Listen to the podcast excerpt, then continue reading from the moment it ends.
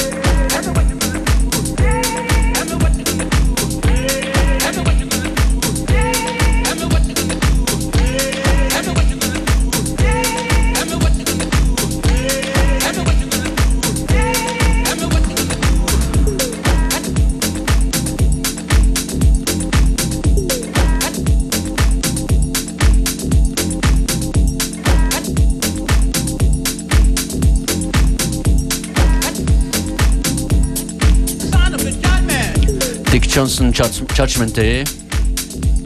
Gene Kennedy aus Neuseeland hier bei uns im Studio. How is the electronic music scene in New Zealand? Is it very lively? A lot, a big club scene? The, the club scene uh, has gone through changes over the last kind of 10 years. I think it's really coming back into its own again.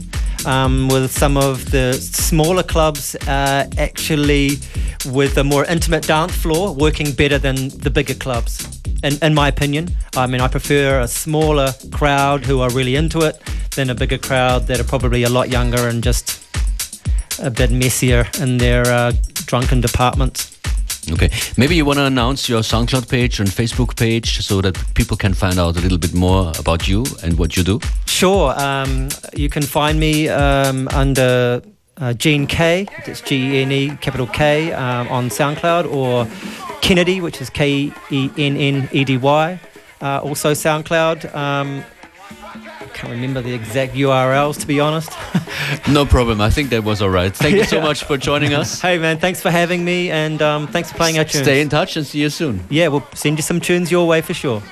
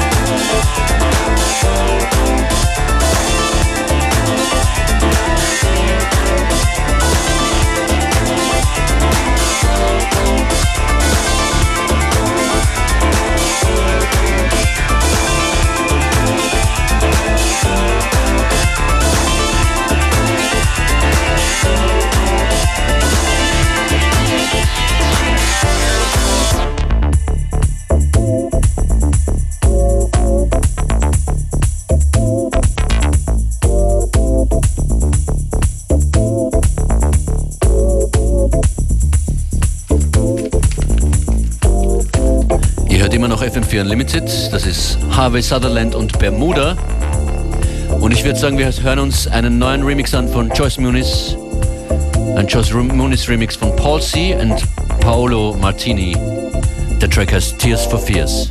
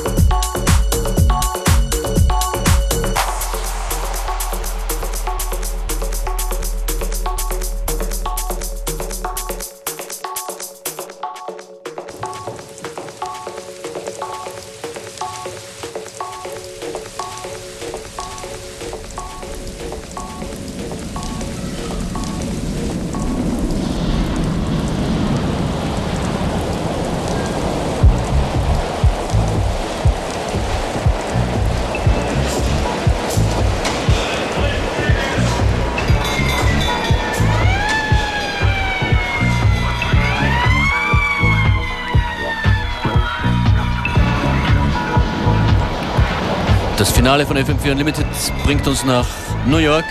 Up All Night ist das neue Album von Ellie Escobar.